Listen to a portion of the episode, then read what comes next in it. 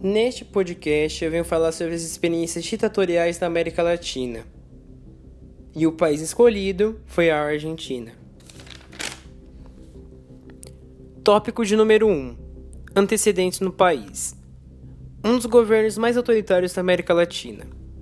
Semelhante ao que houve no Brasil, a ditadura na Argentina teve início por um golpe militar em 1966, durando sete anos. Tópico de número 2: Período de vigência da ditadura e dos seus governantes. A ditadura na Argentina teve início em 1966 e durou sete anos, até 1973. Os governantes foram o general Juan Carlos Onganía, Roberto Marcelo Livingston e Alejandro Agostinho Lanucci. Tópico de número 3: Participação dos Estados Unidos da América em relação com os governos ditatoriais. Os Estados Unidos não só apoiaram, como compactuaram com os governos ditatoriais, fornecendo suporte técnico e financeiro. Eles também cederam o próprio serviço de inteligência aos países que passavam pela ditadura.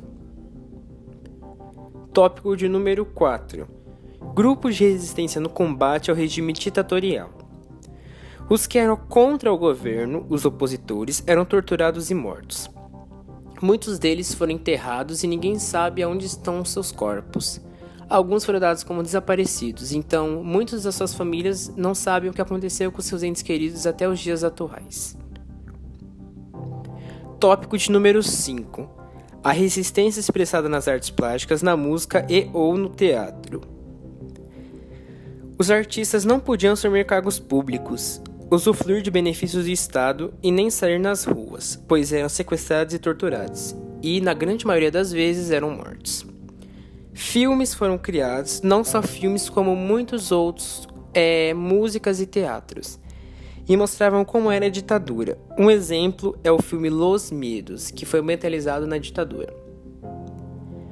O sexto e último tópico processo de democratização, anistia ou responsabilização dos envolvidos no regime.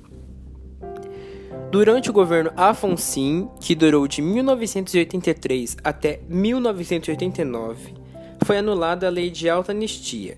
Foram assinados decretos que possibilitaram o julgamento dos militares pelos crimes de lesa humanidade cometidos.